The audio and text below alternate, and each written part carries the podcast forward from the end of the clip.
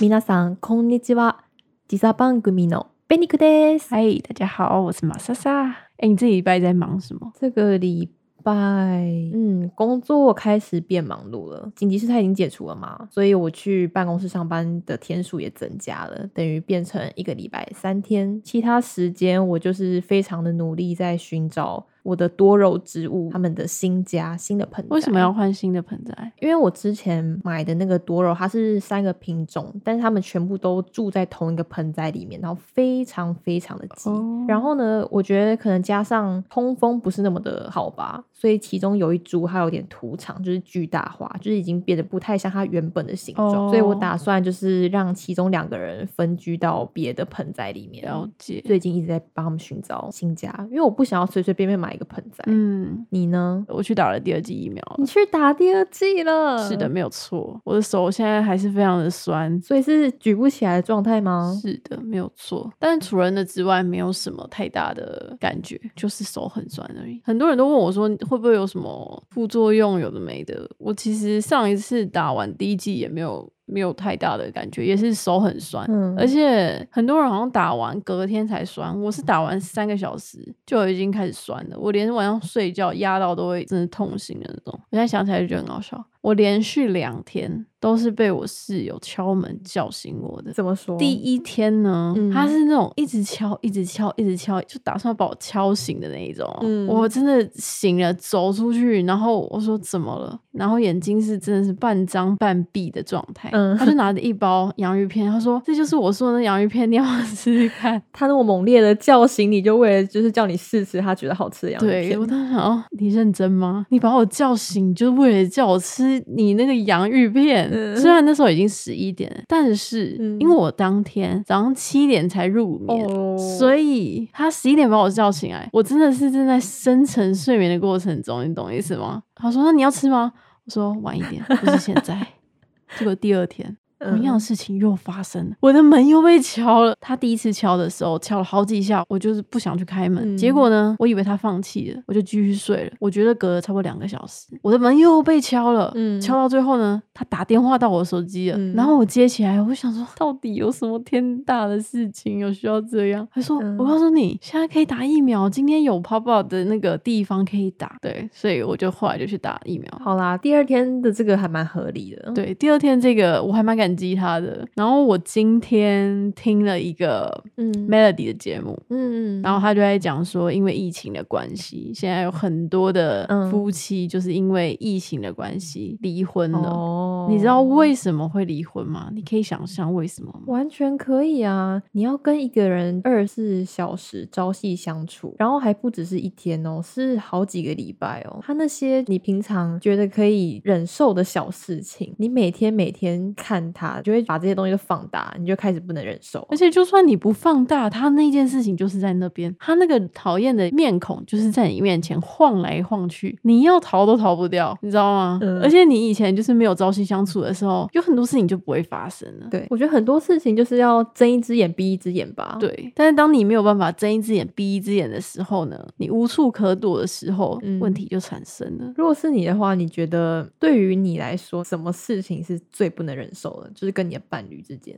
最不能忍受的哦，我觉得生活习惯有一个部分，对再来可能就是我觉得金钱观。哦，我也非常认同金钱观这一点。对我的金钱观，我是觉得啦，我没有办法接受，就是那种太爱乱花钱。嗯除非你今天真的自己很会赚钱，那你花多少那是你的事情。嗯但如果你赚的不及你花的，那对我来讲我没有办法接受。还有另外一个就是太省的，那个我也没办法接受。哦，他已经是不懂得享受生活。对我人生中有遇到很多这样子的人，嗯就他赚的钱，但是他都不花，然后把自己过得跟难民一样。我觉得哦钱可以省，我自己也是不太乱花钱的人，嗯但是我觉得钱要花在我觉得值得的东西上面，嗯这时候就会有价值观不一样的问题在了。他觉得钱应该要花在可能他喜欢的东西，例如运动、游戏。嗯那我认知的不一样，我的认知是你要把钱花在例如生活、旅游或者吃。哦，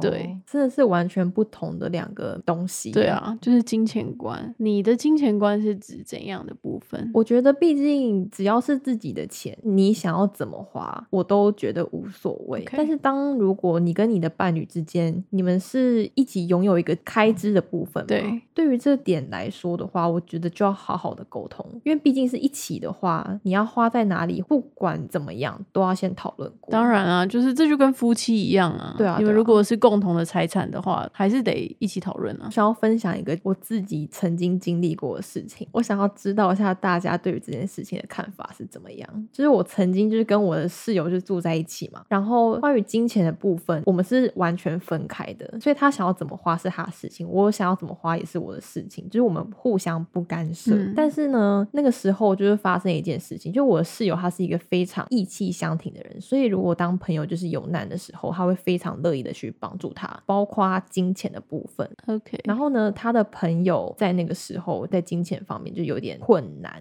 所以就问了我室友说，不知道你可不可以帮忙我一下？说白了就是希望他可以借他一点点钱花用，然后他就借了。对，我觉得借是一回事，重点是你有没有先想过说你的存款有多少，然后你可以借给他多少，跟你剩下的钱够不够你自己花？所以看样子他就是借了超过他能力所及的钱，是吧？没错。然后他借了他之后，毕竟他的存款就会剩的很少嘛，然后他就跟你借，对，他就把他自己弄得很苦很苦，苦到就是你看他那样吃饭就觉得你就不忍心，你知道吗？觉得非常不忍心，你可能就会买东西给他吃，你就说你不要吃那个，你那样根本吃不饱啊。或者是他跟你借钱的时候，你就会不忍心不借他。但是你回想到这个原点，就是你当初如果不要一次就借那么多钱给你的朋友的话，你就不会过得这么的辛苦了，然后你也不会需要来跟我借钱。这真的是大事，因为这不止影响到他自己，他也影响到你。而且我觉得，我不知道哎，重义气的人哈，通常不止在钱这个部分，还有很多生活上的事情会着实影响到另外一半或者是情侣之间。我觉得，我觉得就是我们的关系就还只是那样子哦。嗯那如果同样的事情发生在一对夫妻身上的话，这个问题就会非常的严重，知道吗？那你有跟他谈论过这个问题吗？他为什么有啊？他就说你不要管我钱怎么用啦，我自己够用啦。这是他当时的回答。那你有跟他讲，你就是一一脸就是不够用啊，你都在吃屎了。我就说，如果你够用的话，你为什么要吃这些东西？跟你为什么还要我 cover？对啊，为什么？然后他就没有说话了。真的是没那个屁股，不要吃那个泻药，真的。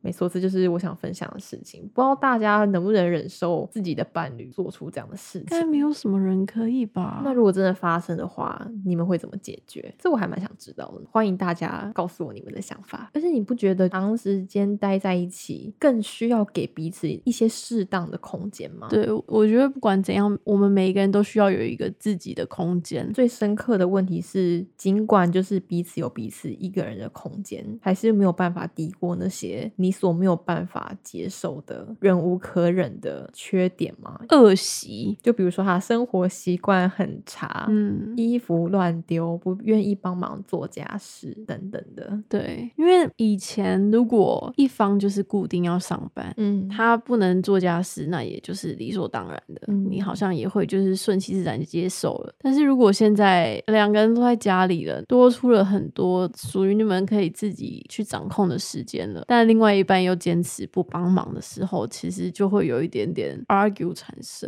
嗯，你还有遇过什么样非常不能接受的那种习惯啊，或者是说生活习惯上面的差异？比如说换洗衣物的时候的习惯是怎么样？但是我非常不能接受的一个点，真的是一个非常非常小的点，是你脱袜子的时候，你脱下来，不管是正面反面，我都觉得无所谓。但是不要脱下来之后它是长一球的，你知道有些人脱。下来袜子长像一个棒球，我觉得超不能理解。就是对于我来说，我就觉得，你知道那是一个诚意的问题，你知道吗？你脱下来一球，看你是要把它用成，就是把它摊平的正面反面都可以嘛？这样子，你看做家事人是不是比较方便一点？就不用多一个程序，在它晾的时候必须帮你做那件事情。对，是不是有很多人袜子就是乱丢，然后你还要自己在家里到处帮他捡他的袜子，丢进洗衣机？你不觉得这是诚意问题吗？对啊，就是你可以不要做家事，但你。你至少让做家事的人就是减轻他一点点的负担。那真的是很很没水准，我觉得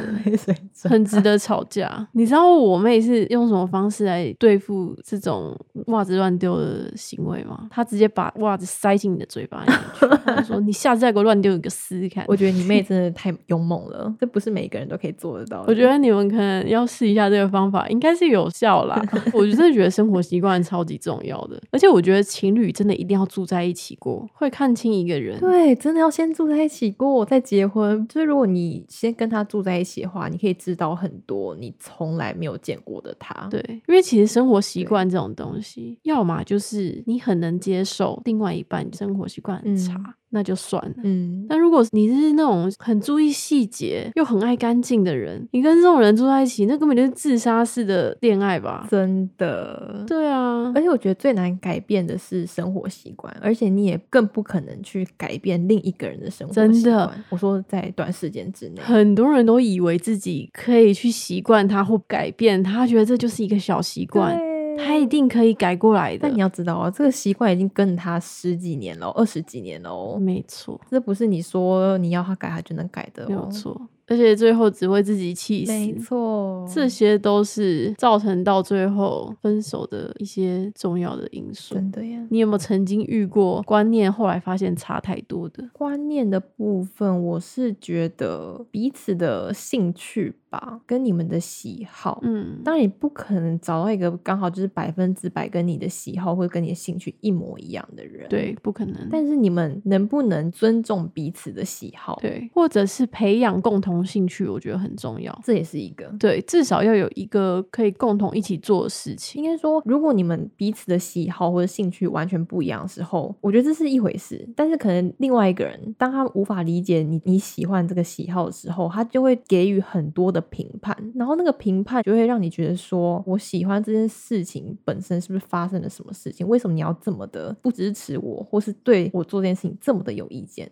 哦，应该是说对方不了解你喜欢的东西的领域吧？对对对，所以他会做出一些很外行人所不能理解的一些感觉之类的。我觉得这个是我比较没有办法接受的。你觉得这有可能会是成为你分手的原因吗？这会是啊，这完全是没有共同的兴趣，或者是不能接受对方的兴趣这件事情。对，不能理解，好难想象哦，有这么难去接受别人的喜。好吗，如果另外一半他不能理解的话，是另外一回事。但他如果对于你的穿着非常的有意见。就是你不管你穿什么，他就会给你说你为什么要穿这样，你应该怎样搭配啊，或者是什么的。就你听到后来会觉得说自己到底做错了什么？我这样穿不行吗？我这是我的喜好啊，我就想要这样子啊。你为什么要一直否定我？会不会这是他人格的问题啊？也有可能。我觉得这听久了就会是像是另一半一直在否定。对你一直在被否定，谁都会不爽。对啊，谁会想要跟一个就是你很在意的人，或者跟一个你朝夕相处的人一直被他否定？我觉得这感觉是非常差的。那你觉得这有解决办法吗？你可以先跟。他就是解释说为什么我喜欢这个东西，或者是为什么我要这样打扮。第二个就是。叫他闭嘴，但是不可能请一个人闭嘴嘛，因为他可能会显现在他的脸上。你们一起出去的时候，他可能就很厌恶脸看着你。对，所以第三个最好的解决办法就是直接离开这个人。就是这个可能在一般人听起来可能是小事，但是这是因为每个人在意的东西不一样。对有些人来讲，这个可能就是他很喜欢的东西，然后他一再的被否定，一直被否定，在一段关系里面也不太可能继续走下去了。我觉得，我觉得一段好的关系里面最不该发。生就是委屈自己，对你委屈久了，你很难受。然后你得到了什么呢？你什么都没得到。对，有时候呢，在一段关系之中，很多人会高估了自己忍受的范围。对，我觉得你说的很好。你会一直以为啊，这件事情，我相信我可以让它过去，我可以容忍他这样子。到时候你发现，其实自己过不去那一关，然后中间花了很多时间去，心情不好，对他态度也不好，对不对？那两个人争执就多了，然后又耗。在那边，嗯，但之所以耗在那边的原因到底是什么？但其实耗在那边很长一段时间，有一个很大的要因吧，就是你习惯这个人，嗯，一种依附感吧。对你没有办法那么轻易的说离开就离开这个人。我是那种我宁愿对自己狠一点。嗯我知道我现在离开我会很不好受，然后回到自己一个人的状态，但是我宁愿这样，我也不想要再继续嗯让自己很难受的那种感觉。我觉得宁可现在让自己非常难受，嗯我也不想要让这件事情继续下去的人。但其实从某个角度来说，能做出这样决定的人是非常勇敢的人。我是不知道我勇不勇敢，但是某部分是自我保护。嗯，我还有想到一个很精彩的故事，关于感情这方面的。好，你说，反正我有一个很好的朋友、嗯小金，他实在是感情过程中，他遇到了各种渣男，但是其中有一个特级渣男，他跟他那一任男朋友，他们是有点像远距离的，一个在中部，一个在南部。嗯然后反正就有一天，她很闲，她就在翻她男朋友 Facebook 的动态。对然后她男朋友的 Facebook 很少在用，嗯但是她就一直滑滑滑到很久之前的，她就发现她的男朋友很常在回有一个女生，而且算是回的很平常，就是好哦等等之类的东西。嗯但是你知道，女人的直觉告诉她，感觉可以再深入去研究一下这个人是谁，嗯所以她就去查了那个人的账号，然后就点进去看了。在这件事情发生的时候，他们才交往差不多第三个月。然后好，反正幸好那个女生的账号是公开的，然后他就看到那个女生发了一张小男孩的照片，然后他也看得出来，那个小男孩就是那个女生的小孩。嗯他看了很久，也没有特别发发现什么，但是你知道，百密必有一疏，就好时不时让他发现了有一些照片并没有被删掉。嗯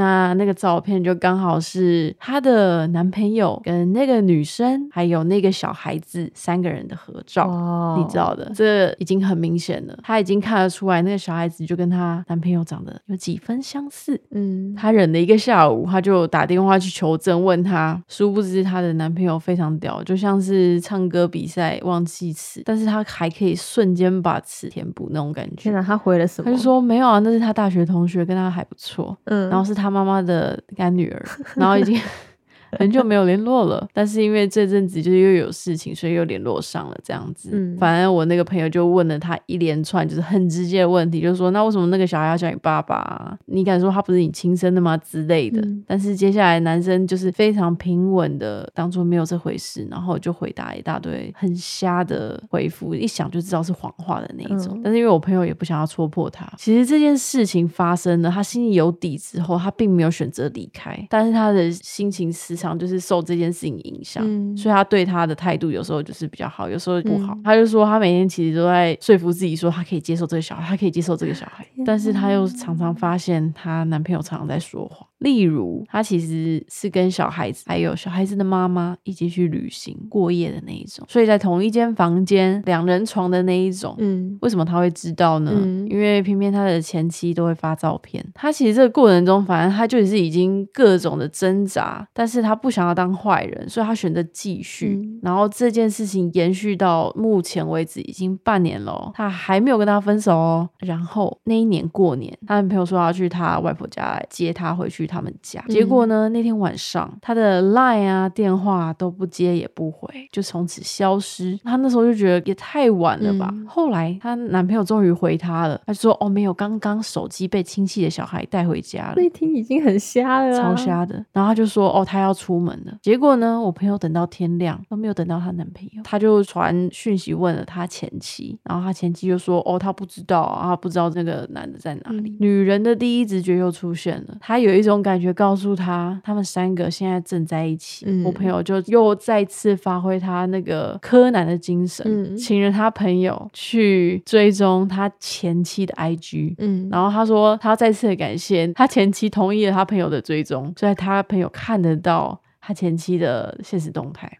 他就发现了她的男朋友跟她的前妻正在一个民宿，然后连房间的号码都在那个现实动态里面看清清楚楚。这这也太晴天霹雳了吧？没有错，她当下就是当机立断，就觉得她这段感情她已经不要了，但是她就是想要去把这件事情做个结束。嗯，所以她就请家人载她直接冲到那个民宿去，就好死不死，真的让她在停车场看到她男朋友的车子。然后他们下车之后等了不久，就看到她男朋友跟跟他前妻还有小孩在民宿门口。Oh my god！这根本就八点档情节，你知道吗？这真的太扯了。我以为这是只会在电视上面发生的，我真的难以想象他经历了这一切。他就在背后叫他的名字之后，上前赏了他两巴掌，在他小孩跟老婆面前。哇哦！是的，这女人真的疯了。好，接下来呢，他老婆跟小孩就傻眼离开了，然后他跟他男朋友就去了停车场旁边，好好的谈一下。还没有谈之前，我朋友又再一次的赏他一巴掌。他已经无法克制住他的愤怒，我觉得他那个是各种压抑很久的情绪，没有认认真真的吵过一个舒压的架，又在大过年的，然后耍他，你知道吗？所以所有情绪在那一瞬间爆发爆发出来。这一次好笑了，她赏她那一巴掌之后呢，她男朋友的眼镜掉在地上了，她还帮他捡起来。你不觉得这个女人真的疯了吗？这到底在演哪一出？我相信戏绝对不会这样演，没有这么蠢的女人，就只有她。还帮他带回眼镜是怎么回事？没错，好扯哦。等一下，如果今天主角不是小金，而是你的话，你会怎么样？我觉得我没有办法像她这么的愿意忍耐，并且委屈自己。我觉得在事情是。有蹊跷的时候，我就会想要怎么讲？只要让我发现你说谎，而且我心里确定了，基本上就是再见了。对啊，那如果比如说他一开始没有跟你坦白，但是你后来察觉到之后，你逼问他，然后他就跟你坦白说：“哦，对，其实有这件事情，但就他一直找不到好的时机，就是告诉你这样子的话呢，你可以接受吗？”我觉得这样子我可能会接受，但是如果在那之后他还继续骗我，就像我朋友她前男友一样，他还常常跟他的前妻。妻跟他小孩一起出去，但是他完全没有跟他讲，我觉得这我没有办法接受。你可以就是老老实实的跟我讲你要去哪里干嘛的，你要陪小孩，我当然可以接受。其实这一切对他来讲，最重要的真的不是他有小孩跟他有前妻，而是这段感情其实就是建立在一个一个的谎言。你百分之百的信任一个人，投入一段感情，结果你一再一再的被欺骗，但是你选择一再一再的去相信他，原谅他。假装没看到，然后在最后给他一个这么大的一个震撼弹，这就是对他来讲是一个笑话。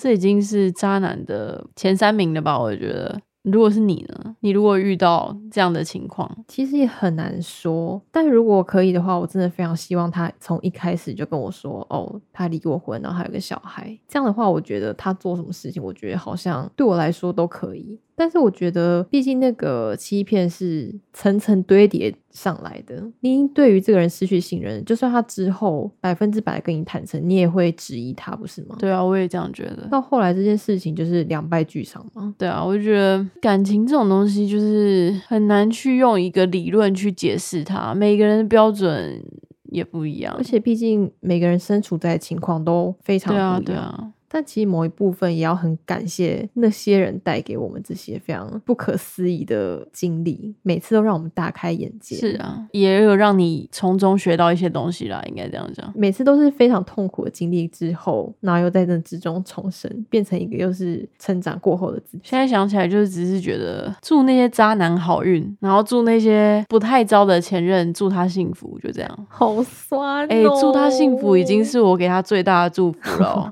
但那句话听起来就像是要希望他掉到地狱里面一样。哦，没有没有，这是真心的。真心。他如果是一个好的前任，我就觉得 OK。那如果是渣男的话，嗯嗯，自有天收。今天这个话题感觉也不会有什么的结论，因为每个人感受不一样，每段感情都是一个个案的，应该这样讲。有些人就是特别能够忍受，他可以任由自己的伴侣袜子乱丢、鞋子乱放，对，无限的包容。但是有些人这就是他不能接受的。这些征兆你其实都看得到，应该说你一直以来都看在眼里，只是你要不要去处理。对啊，这就是我们前面讲的，当你在发现问题在那里的时时候，你选择继续走下去，到底是因为你相信他会改变，还是你只是不想要离开这段感情，重新开始，舍不得？占的比例应该蛮大。理性恶魔的角度来讲的话，就是那些痛苦都是你自找的。